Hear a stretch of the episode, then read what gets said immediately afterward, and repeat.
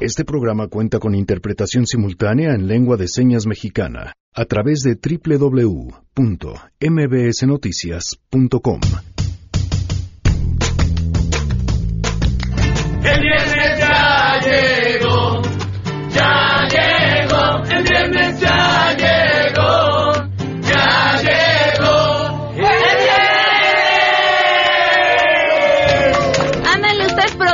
sangre azteca, no hay problema, cámbienme mi grito, total, pues que es viernes, sangre azteca está con nosotros. Gracias a todos los que gritaron es viernes. Por supuesto, ustedes también pueden venir como invitados a gritar es viernes. El viernes que quieran, con que nos escriban al WhatsApp. Es viernes, Sangre Azteca está con nosotros. Además, vamos a platicar sobre la compra de pipas y otros temas generados desde la explosión en Hidalgo. Y tenemos buenas noticias. Eh, también tenemos información sobre el estatus del desabasto de gasolina en diferentes estados. Y más, quédense así, todo, todo, todo. Arrancamos a todo terreno. MBS Radio presenta a Pamela Cerdeira en A Todo Terreno, donde la noticia eres tú.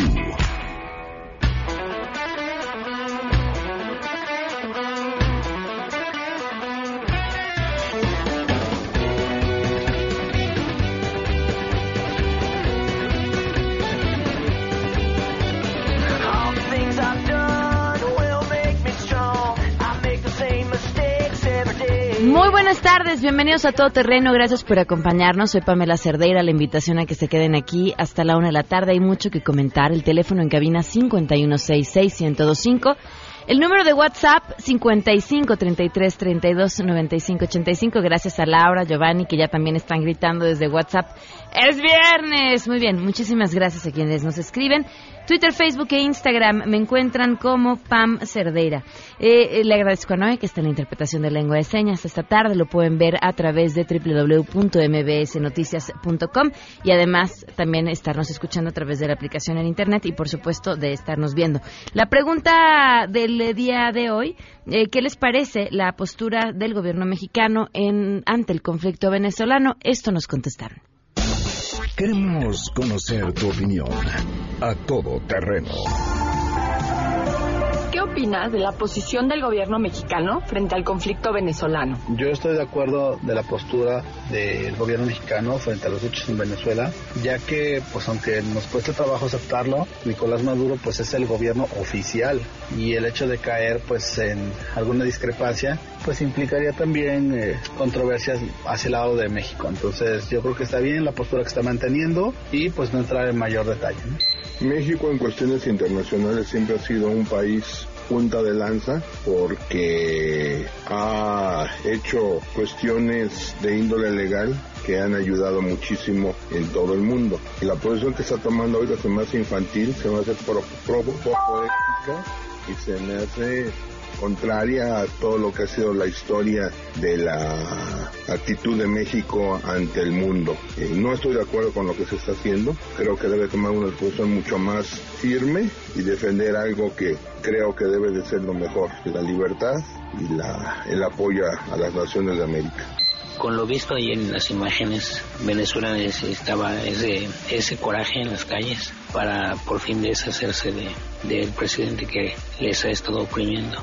Sigo pensando que eso lo tienen que resolver ellos. Lo que está mal de parte del, gobierno mexicano es que no se pronuncia abiertamente, que no, no fija una postura. Yo creo que está mal, que debería ser apoyado el pueblo venezolano, no así su gobierno.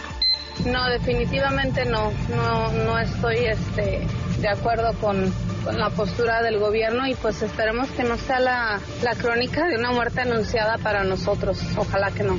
Es evidente que ese gobierno ha sido nefasto para Venezuela. Es evidente que la mayoría lo detesta. Por supuesto que México debería desconocerlo, solidarizarse con los venezolanos y reconocer a Juan Guaidó como presidente. Por supuesto que no estoy de acuerdo con el caso de Venezuela y menos con la posición de México. Es una forma de lavarse las manos, pero es una forma de apoyar a una dictadura y a un asesino. Por supuesto que no. Lo que estamos viendo es un gobierno tibio, que no tiene liderazgo y que no es capaz de ponerse en uno de los dos bandos, porque no está ni en uno ni en otro, sino que se mantiene a la expectativa, a ver quién se suma, a ver quién apoya y pues eso está totalmente terrible. Además de que al lado hacia donde está, digamos que haciéndose, lo que muestra es que estamos del lado de Cuba, del lado de Venezuela, del lado de las grandes dictaduras latinoamericanas y pues eso no, no nos da buena espina.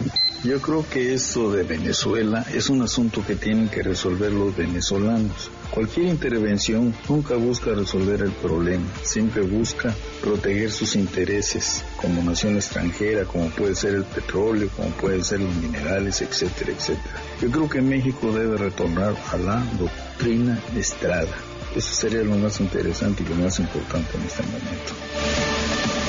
A todo terreno. Gracias por sus opiniones. Si quieren que les mandemos la pregunta del día a su WhatsApp todas las mañanas, con que nos escriben al 55 33 32 95 85, nos piden ser parte de la lista de difusión, les mandaremos la pregunta del día. Y por supuesto, más adelante, eh, regalos y sorpresas que estaremos dando justamente a quienes sean parte de esta lista de difusión, con que nos escriban y nos den su nombre, por favor. El nombre es importante. Eh, hoy se cumple un año, cuatro meses, con 23 días del feminicidio de Victoria Pamela Salas Martínez.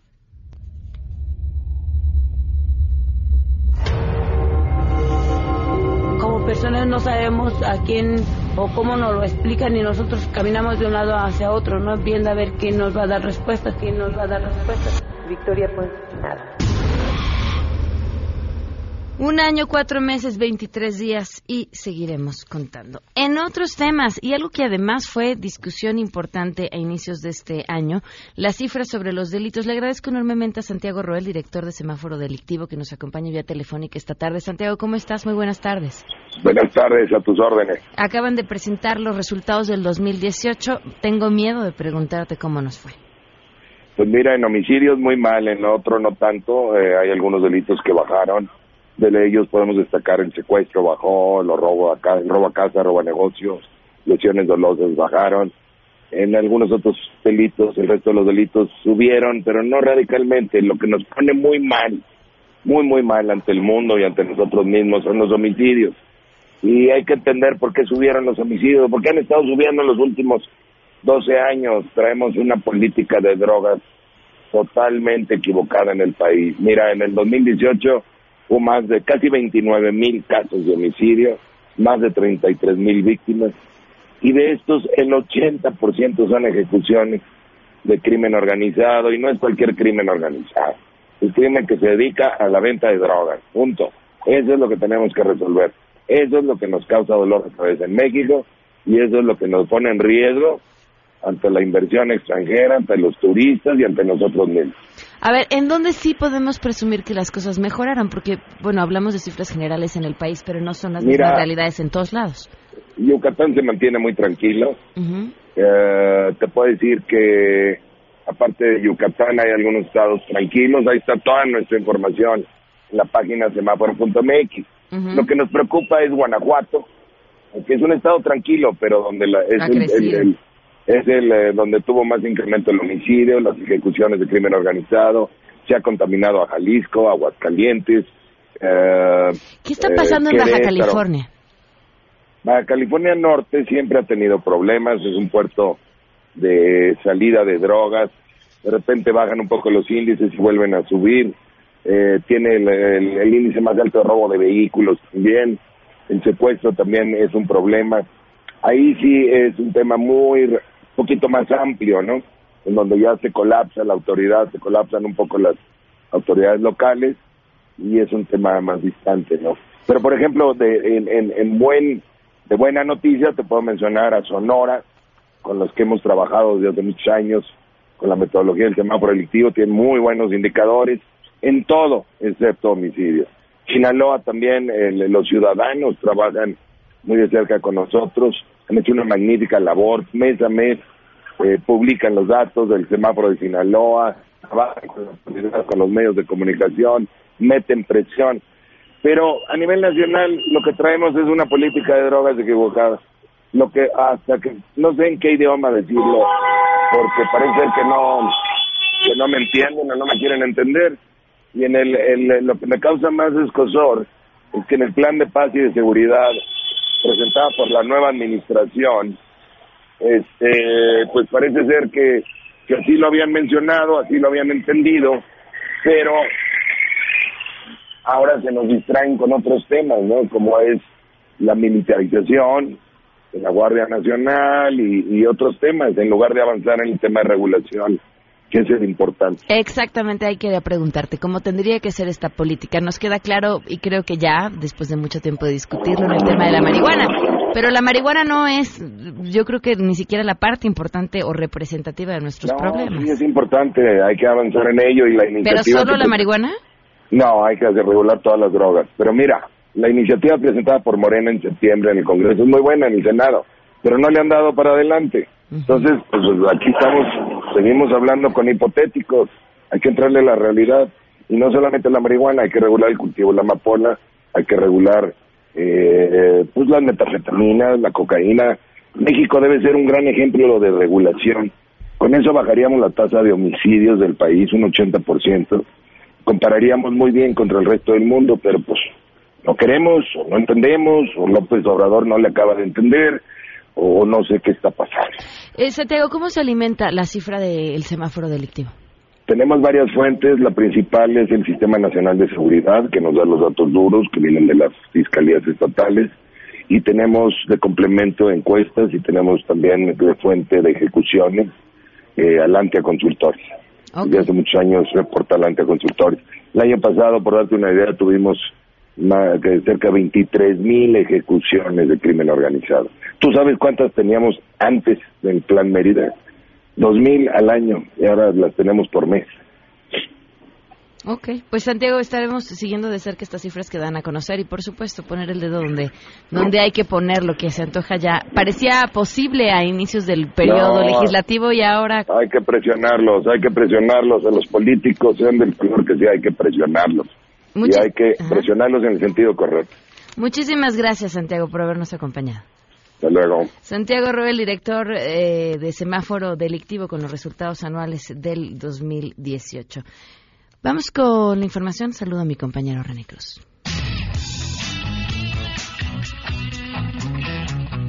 Pamela, muy buenas tardes. Los gobernadores de Jalisco, Enrique Alfaro Ramírez y de Nuevo León, Jaime Rodríguez Calderón, afirmaron que el abasto de gasolina comienza a normalizarse en sus respectivas entidades. El mandatario jalisciense destacó que este jueves llegaron barriles adicionales de combustible, lo que permitió mejorar el servicio. No obstante, advirtió que si el desabasto se extendiera por espacio de un mes, las pérdidas económicas podrían alcanzar los 300 millones de pesos diarios. Bueno, lo que hoy se presentó por parte de los organismos eh, empresariales del Estado Jalisco es que las pérdidas por esta crisis, si se sostuviera un mes, podría alcanzar eh, el 8% del PIB estatal. Estamos hablando de entre 250 a 300 millones de pesos diarios de pérdidas económicas por el problema del desabasto. Alfaro Ramírez estimó que si se mantiene el abasto de gasolina en el mismo nivel que se registró el día de ayer, el servicio en las gasolineras se podría normalizar en cuatro o cinco días. Por su parte, Rodríguez Calderón refirió que en la refinería se está produciendo gasolina suficiente para abastecer a Monterrey y su área metropolitana. Informó René Cruz González.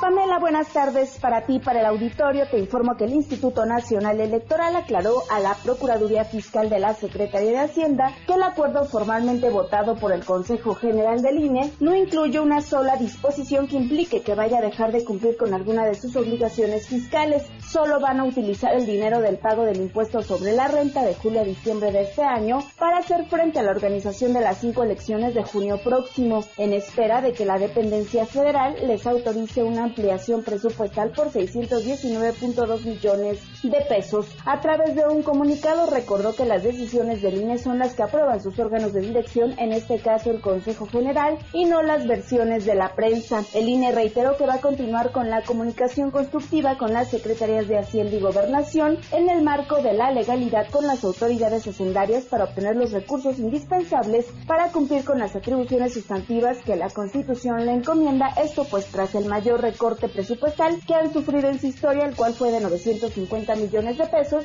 y lo autorizó la Cámara de Diputados. Reportó Ernestina Álvarez Guillén. Gracias, buenas tardes. Mujeres policías adscritas al área de tránsito comenzaron una acción preventiva a bordo de bicicletas para reforzar la seguridad de miles de usuarios que diariamente utilizan este medio de transporte sobre Paseo de la Reforma. La Secretaría de Seguridad Ciudadana informó que este operativo inició este lunes con el propósito de evitar que los o el transporte público se estacionen u ocupen el carril exclusivo para bicicletas y con ello prevenir cualquier accidente. Además, el servicio de las mujeres policías en bicicleta es orientar en materia de cultura vial a todos aquellos que utilizan esta vía a lo largo de tres kilómetros sobre el Paseo de la Reforma, donde circulan diariamente más de 3.000 ciclistas. Dicho dispositivo está integrado por 100 mujeres de la Subsecretaría de Tránsito, quienes llevarán a cabo trabajos para hacer notar la importancia de la cultura vial que permita una mejor movilidad, informó Juan Carlos Alarcón.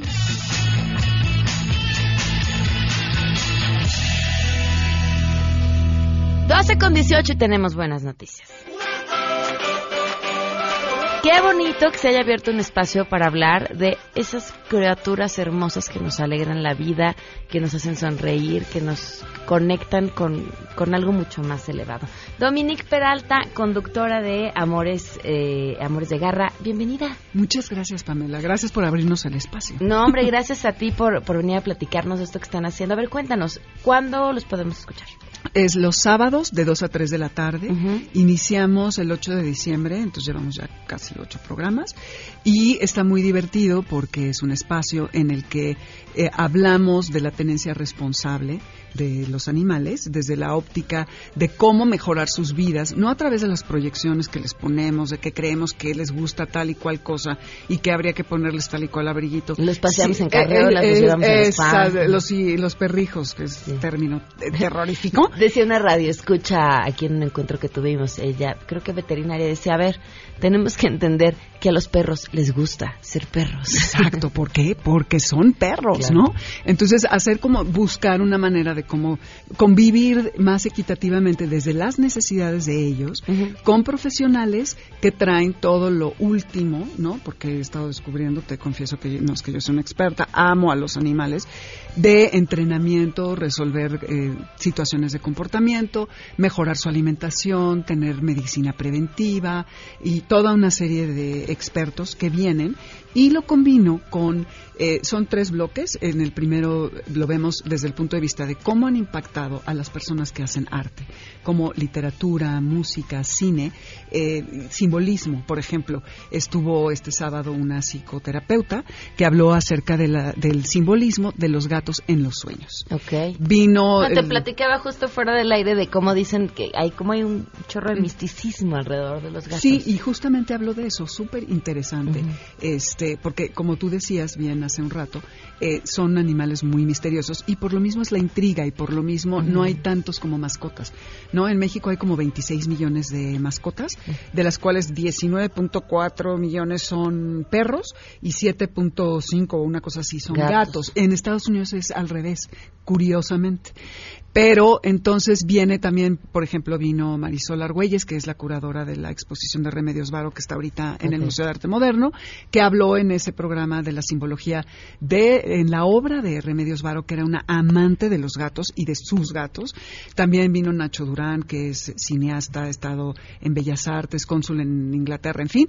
Y eh, trae- eh, este sábado viene Alma Delia Murillo, Ah, muy- eh, muy bien. que es Saludos, lo máximo, con quien co-creamos este concepto, pero por, por cuestiones de trabajo de ella ya no pudimos hacer el programa juntas. Vive ocupada. Vive Ajá. ocupada esa mujer, pero mañana la van a poder escuchar. Va Ah, a hablar de eh, la novela de Los perros duros no bailan, de Pérez Reverte, y de la de Guillermo Arriaga, El salvaje. Este, viene también eh, una escuela de entrenamiento que se llama Esculcán y una persona que se llama Respet, que, bueno, su empresa y hacen productos de limpieza. Entonces, el chiste es como abordar cómo impacta nuestra vida desde en las manifestaciones culturales hasta los expertos. Entonces, darnos cuenta que no es nada más un programa de consejos y de veterinarios y tal, sino es como, eh, ahora sí como dicen los millennials, un 360. Muy bien, pues ahí está mañana a las 2 de la tarde y todos los sábados a través del Exactamente. 102.5. Dominique, ¿en dónde te pueden seguir? En arroba Dominique Peralt, ese es mi Twitter personal, sin la al final, y en arroba Amores Garra, o Amores de Garra en Facebook e Instagram, y Dominique Peralta en Facebook y en Instagram también. Muy bien, pues mucho éxito. Muchísimas gracias. Gracias, vamos a una pausa y volvemos.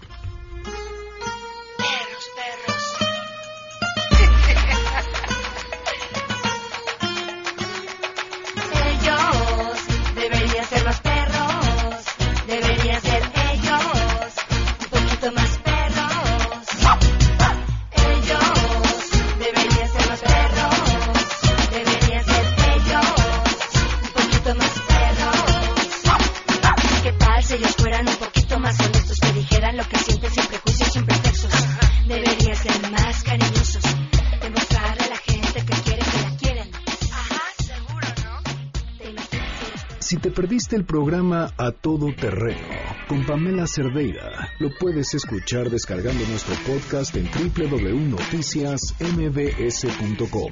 Pamela Cerdeira regresa con más en A Todo Terreno, donde la noticia eres tú. Marca el 5166125.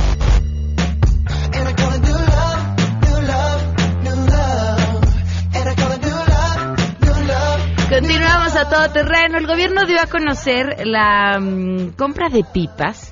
Esto pues para hacer frente al programa que se está llevando a cabo ya desde hace tiempo de distribución de gasolina alterno con este afán de, de luchar en contra del robo de combustible y tener que cerrar los ductos y así poder surtir lo que pues como vemos en diferentes entidades ha sido complicado y no se ha logrado surtir como debería el combustible a las diferentes gasolineras. Le agradezco enormemente a Irene Levy quien eh, pues levantó la mano sobre este tema y además este pidió decir bueno pues hay que observar este proceso para darle transparencia. Irene, ¿cómo estás? Muy buenas tardes. ¿Cómo estás, Pamela? Muy buenas tardes. ¿Qué ha pasado? Pues mira, no, este, no me han dado respuesta. Yo solicité una carta eh, justo hace ocho días. eh, pre- le presenté al presidente de la República una carta eh, como miembro del, en, en carácter individual, pero como miembro del Sistema Nacional Anticorrupción del Comité de Participación Ciudadana, pidiendo que me incorporara a esta comisión de compra de pipas en calidad de observadora, ¿no? De, de observadora ciudadana eh, que coadyuvaría, digamos, a, a, a rendir cuentas y a, y a observar y a la transparencia, ¿no? Siempre es sano eh, contar con observadores, no obstante es eh, eh, una práctica eh, sana, además está en la en la ley la necesidad de contar con estos con estos observadores. No he tenido respuesta, sin embargo el lunes le preguntaron en su mañanera una una reportera le preguntó si me incorporaría, ya dijo que no, que no me incorporaría, que porque ya es eh, por dos razones, una porque tenía la conciencia tranquila y otra porque ya estaba incorporada la secretaria de la Función Pública, Irma Erendira Sandoval, cosa que este pues digamos no no entiendo dónde está la exclusión, ¿no? Eh, la secretaria de la Función Pública pues es una funcionaria pública con todo lo que implica eh, elegida, ¿no? Su jefe es Andrés Manuel López Obrador y en- yo pedía mi incorporación y la pido en carácter de ciudadana observadora. Entonces, yo todo esto, Pamela, eh, quiero aclararlo, eh, no se trata de suponer eh, que hay corrupción, de suponer que se trata de una compra oscura o amañada, simple y, senc- y sencillamente al tratarse de una adquisición tan relevante para el país y dadas las condiciones en las que se está dando esta adquisición, eh, a mí me parece muy importante, pues el que nada debe, nada teme, incorporar, y no necesariamente uno, ¿eh? varios observadores ciudadanos a esta comisión, a estos grupos de trabajo, que puedan eh, tener este componente ciudadano, que eh, se transparente absolutamente todo y que se rindan cuentas con datos, que se rindan cuentas con la ley en la mano, eh, sin, eh, desde luego, estar suponiendo que hay algo malo en, en nada de esto, ¿no? Simple y sencillamente la petición de acompañamiento ciudadano que además, Pamela, ellos ofrecieron desde el inicio de su gestión, y te diría yo antes, desde la campaña, ofrecieron que tendrían acompañamiento ciudadano en absolutamente todas las compras públicas. Es por eso que yo eh, insistí e insisto en que pues esto no los hagan válido. Un aplauso al presidente por la lucha contra el huachicol, un aplauso porque quiere acabar con la corrupción y la impunidad y diría yo pues que tiene de malo agregar el componente ciudadano y de observación a todas estas, a esta compra y a las que vienen, Pamela. Más allá de la respuesta en la mañanera, ¿no has podido tener contacto tampoco con, por ejemplo, la secretaria de la Función Pública? No, tampoco. Yo quise darles unos días. La voy a buscar el lunes para, para ver si tengo alguna respuesta, alguna reacción. Eh, pero bueno, pues es más que sabido y ya público que este que esta que esta carta se eh, en esta carta se solicitó. Yo les presenté una copia de la carta a, a, las tres eh, eh, mujeres que forman parte de esta comisión, que es Raquel Buenrostro de la Secretaría de Hacienda, Graciela Márquez, secretaria de Economía, e Irma Erendira Sandoval, secretaria de la Función Pública, y de ninguna he tenido he tenido respuesta de ningún tipo. Este, pero bueno, esta es una primera compra, Pamela. Vienen otras y, y segura y desgraciadamente habrá otras emergencias en el país que requieran esta premura, eh, y que suponemos que está totalmente fundamentada y motivada. Y bueno, yo creo que tienen que instaurar como medida eh, ya eh, de cajón, digamos, eh, común, rutinaria, la incorporación de ciudadanos, no necesariamente yo, de ciudadanos y de testigos sociales. Esa figura, Pamela, existe una figura que se llama testigo social. Hay instituciones, eh, corporaciones de testigos sociales que para eso están, que han trabajado y se han acreditado como tales, incluso ante la propia Secretaría de la Función Pública. Bueno, creo que es importante la incorporación de todos estos actores para darle eh, mayor legitimidad a estas adquisiciones.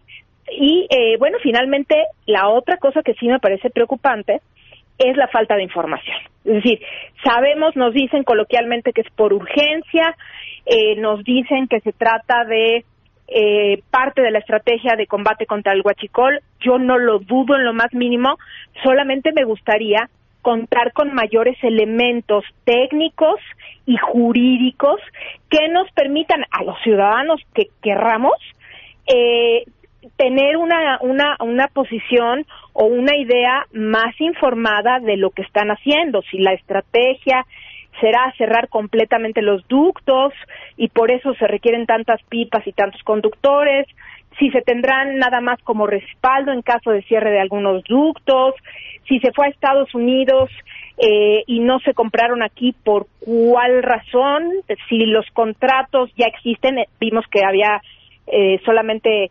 memorándum de entendimiento, varios de ellos, eh, si los contratos estarán regidos por la ley mexicana o la ley estadounidense, en fin, cuál es el fundamento de ley, Pamela, que, que exceptúa de la licitación eh, a estas compras de pipas. Efectivamente nos dicen urgencia, no hay así la palabrita urgencia como tal, cuál es la que van a utilizar y aún así dónde están los dictámenes que justifiquen esta emergencia o esta compra para el ejército, por qué el ejército es la que va a manejar las pipas y por qué son propiedad de ellas.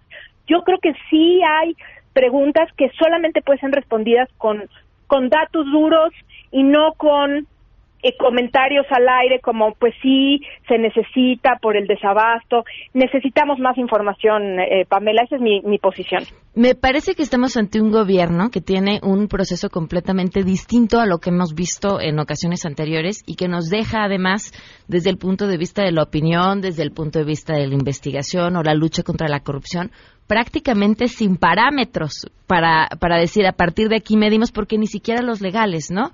O sea, este, este proceso yo creo nunca antes visto de decir vamos a hacer una compra para Pemex, pero la comisión va a estar la Secretaría de la Función Pública, la Secretaría de Hacienda y la Secretaría de Economía cómo entendernos y cómo movernos a partir de esta narrativa de un gobierno que trabaja y, y, yo creo que quizá en este punto habría que también reconocerlo con, con una con carácter de urgente en lo que hace pero a través de este carácter de urgente pues vienen procesos completamente distintos.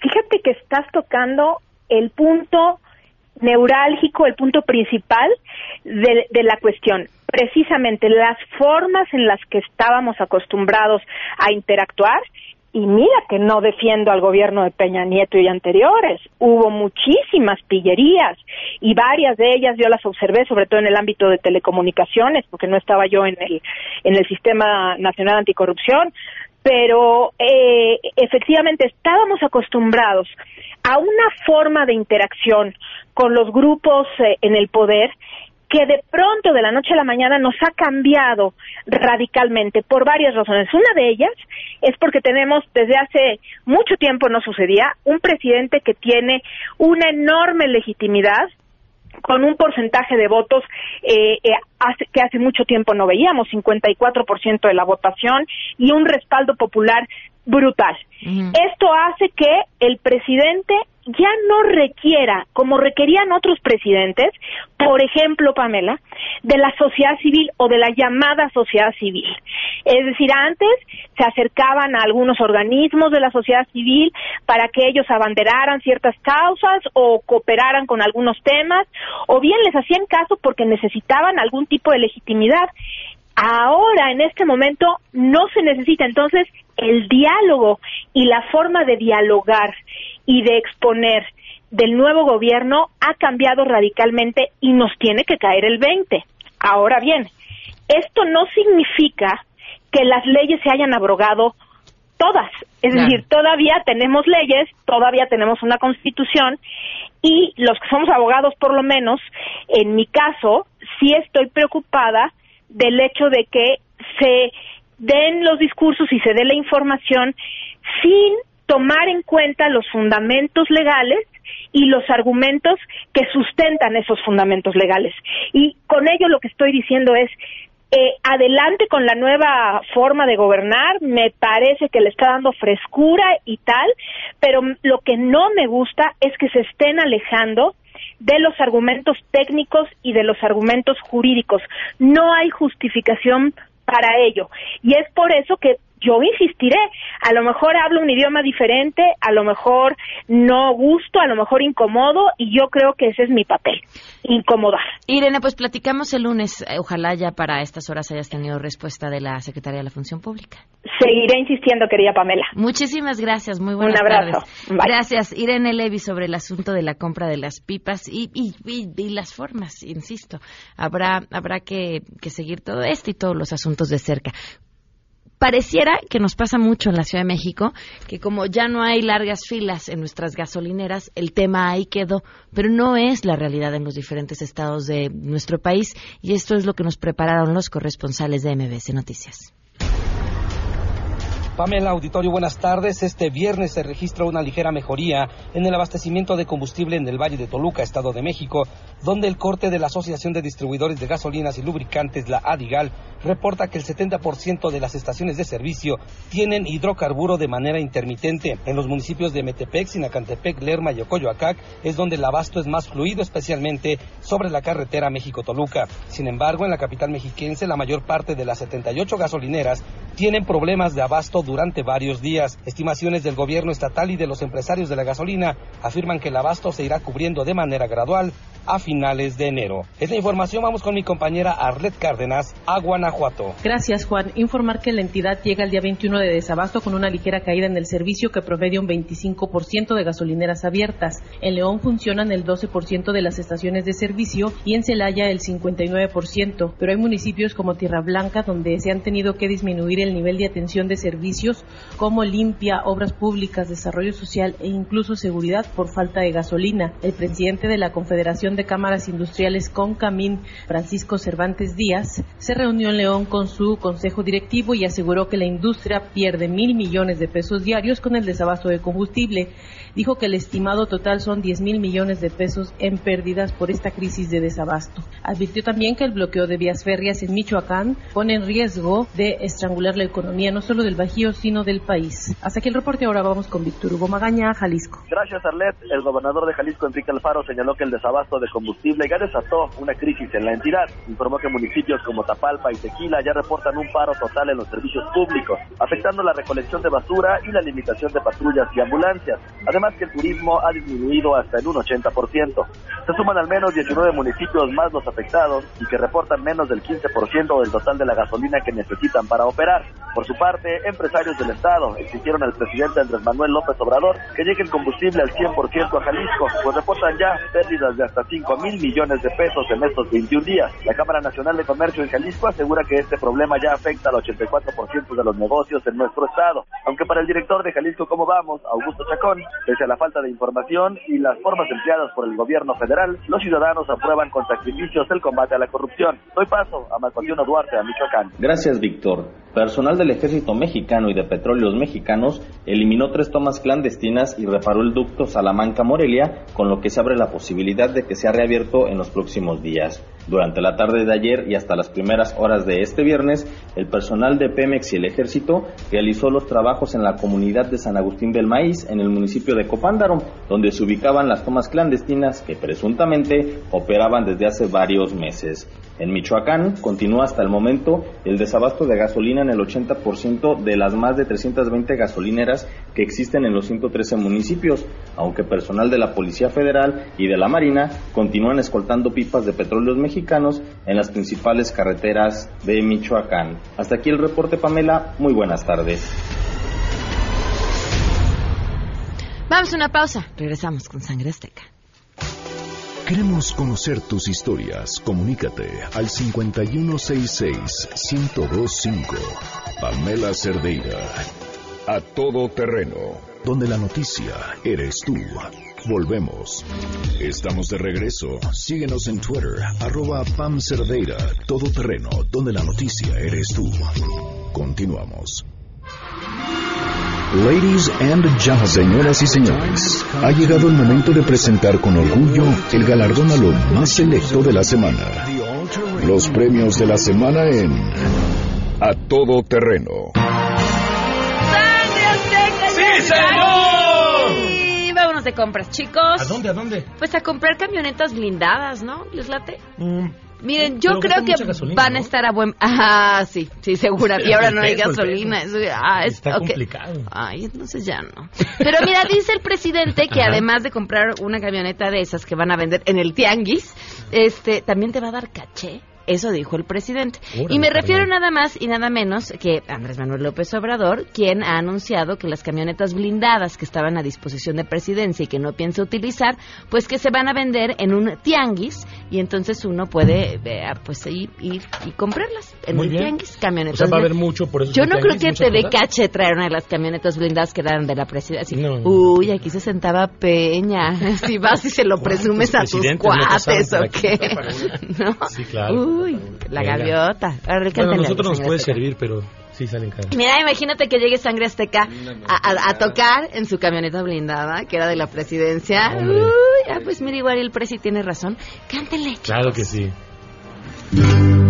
Una camioneta nice, de esas de la presidencia, una que esté bien blindada para sacar a mi novia con una buena rebaja.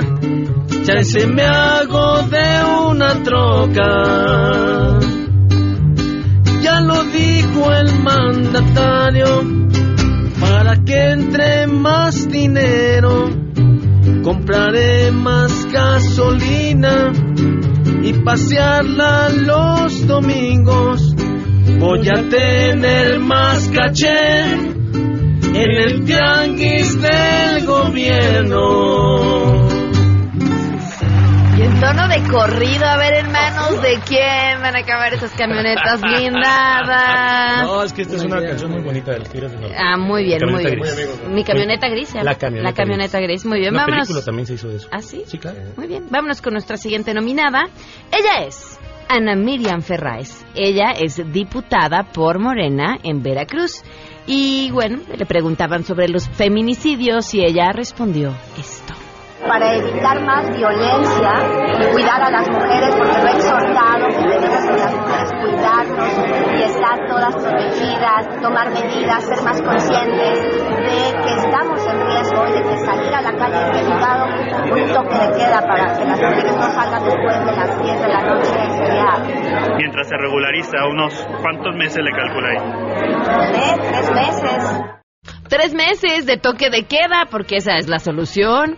Claro que después de esto se disculpó y dijo, es de humano cerrar y con humildad reitero mi ofrecimiento de disculpas a todas las mujeres que se sintieron agredidas por mi declaración. Y luego agregó, soy la voz de muchas mujeres en este Congreso y lo seré siempre para fortalecer sus derechos. No, por favor, cántenle.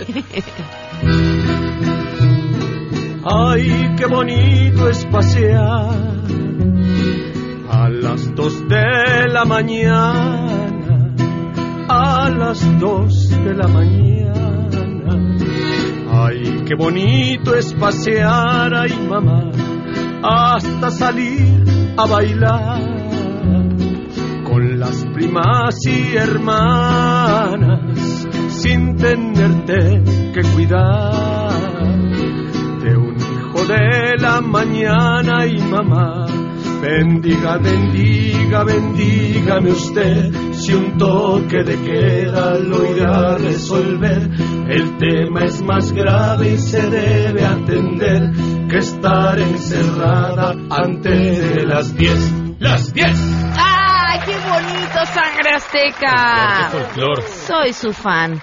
Vámonos con nuestra siguiente nominación. Bueno, pues ahí tienen que alguien en Puebla se le ocurrió ponerle una figura del niño Jesús, un bidoncito de plástico con un tubito para así crear a un nuevo personaje. Con ustedes, el Santo Niño Guachicolero. Este nuevo santito ya es un éxito entre los guachicoleros que le rinden culto para recibir protección divina cuando andan robando el combustible. Sin embargo, la iglesia, aguafiestas como suele ser, ya se pronunció en contra del nuevo personaje, ya que dice que... Esto me encanta. La iglesia aguafiestas. Espérate. Que es una práctica supersticiosa. Nada más esa, ¿eh? No vayan a creer ustedes. Producto de la ignorancia y de la mala formación de las personas que lo veneran. Eso afirmó el sacerdote Hugo Voldemort. Perdón, Hugo Valdemar. ¡Ay! Vamos a- ¿Se acuerdan que estábamos labrando con mucho cuidadito nuestro lugarcito en el infierno? No, ya está pulido. Ya, pero ¿con quién vamos a convivir ahí? Con Voldemort y no queremos. La fama del nuevo santo ya hizo incluso que su atuendo de guachicolero llegara al tianguis, no al de las camionetas blindadas, al otro tianguis, y a los mercados para que lo adquirieran. Así que visten a su niño Jesús de guachicolero el próximo día de la cala- Candelaria. Quiero ofrecer una disculpa a todas las personas que se pudieron haber sentido ofendidas por todos mis comentarios. Bueno, no, vamos a cantar. Ayer recé al guachicón y me faltó el valor, pero había en sus ojos tanto amor.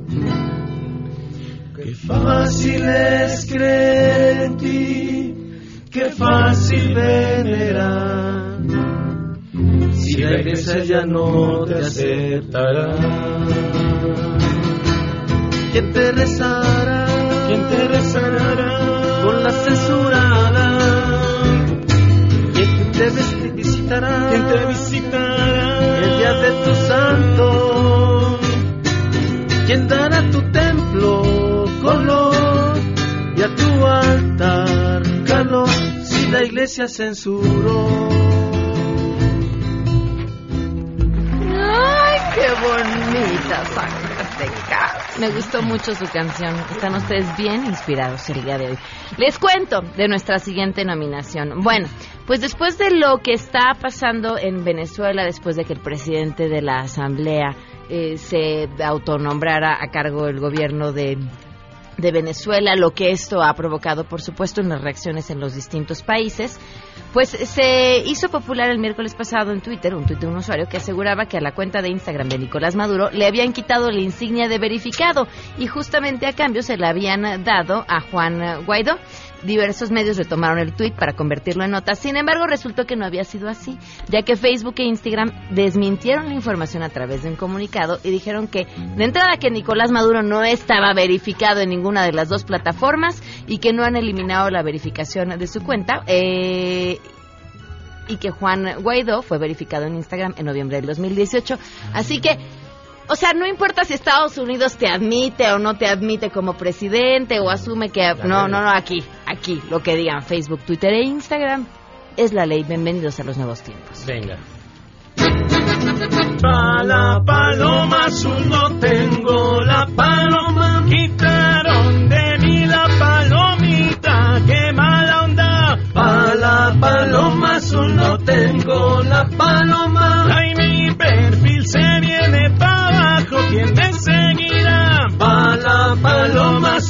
tengo la paloma ni modo nos vemos por el Facebook por ahí nomás pa la paloma azul no tengo la paloma ¡Bravo! Sangre Azteca. Nuestros siguientes nominados seguramente no nos van a estar escuchando porque pues igual y se encuentran como de vacaciones porque trabajan. Bueno, no, tampoco trabajan. Justamente por eso están nominados. En el primer periodo ordinario de la nueva legislatura en el Congreso de la Unión, ¿Qué hubo? ¿Qué sobró? Pues las faltas. El 90% de los legisladores faltaron al menos una vez a una de las 44 votaciones del periodo que transcurrió entre el 13 de septiembre y el 23 de diciembre del 2018. Ahora, ¿quiénes resaltan o quiénes son los reyes a la hora de faltar? Pues nada más y nada menos que el diputado del Partido Verde, Jorge Emilio González Martínez, mejor conocido como el Niño Verde, que ya no es tan niño. De hecho, ya no tiene nada de niño. Faltó 40, 40 de las 44 votaciones. ¿Quién sigue en la lista? Gabriela Cuevas con 29 faltas, Porfirio Muñoz Ledo con 28 y, luego cuando va hace las que hace, Carmen Patricia Olvera y Erika Vanessa del Castillo con 25 faltas cada una, Luis Enrique Miranda con 24, Ernesto Rufo con 22, Juan Carlos Muñoz con 22, Marcos Aguilar Vega y María del Rosario Guzmán con 21 faltas cada uno. ¿Qué les vamos a dedicar? No, no, no, no, no, tranquilos, de canción, de canción, no, no podemos hacer esas groserías al aire. ¿Pa' qué le niego si no es mentira? Eso que describe la gente. Decir que no he asistido. Que me avente 40 de ausente. 40 me ausente. 40 me ausente.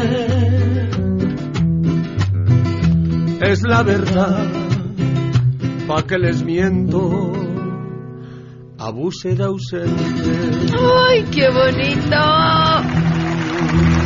Dominando el escenario de las noticias falsas, el legislador del Partido del Trabajo, Gerardo Fernández Noroña, compartió una fotografía que le costaría pues varias respuestas y burlas por parte de diferentes usuarios.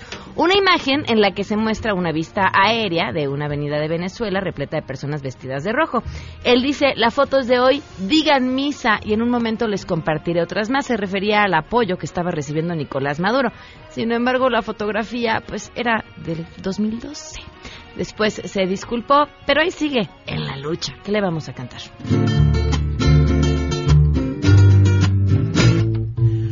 Ese apoyo a Maduro te salió bien.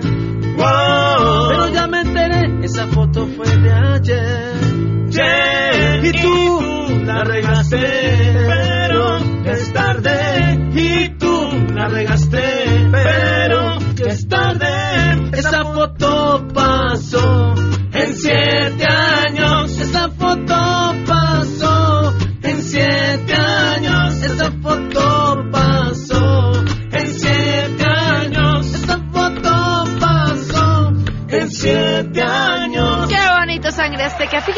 semana, el lunes en la mesa ciudadana, discutíamos acerca de la oposición y cómo históricamente la oposición en nuestro país se dedicaba a decir, ¿quieres blanco? Ah, pues yo no, va negro y no va, ¿no? A, a- a oponerse nada más porque había que oponerse. Y lo que platicaban en la mesa es, la oposición lo que tiene que hacer es construir a partir de lo que se propone, hacer sus propuestas, modificar y construir algo que sea mejor que lo que se ofreció, no simplemente dedicarse a destruir porque sí, ¿no? O por decreto, o bueno, o por mandato. Y bueno, justamente en este tono va esto que respondió Jade Kolpolevsky acerca de las alianzas que se han tejido entre Morena y el PRI. Vamos a escuchar.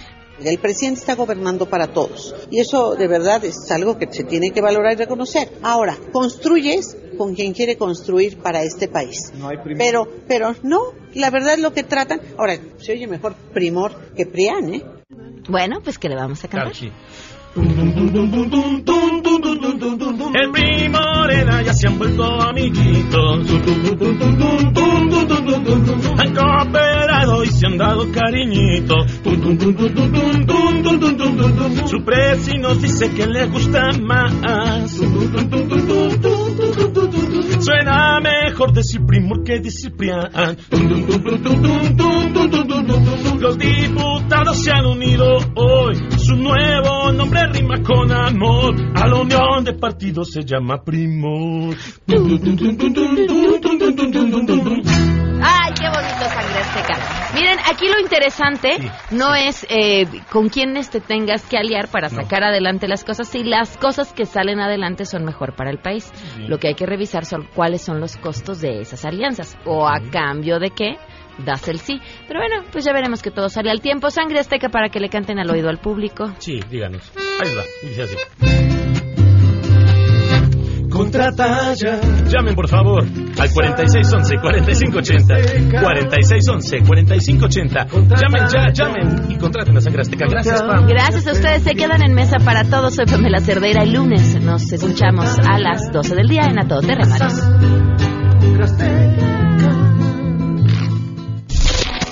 MBS Radio presentó a Pamela Cerdeira en A Todo Terreno.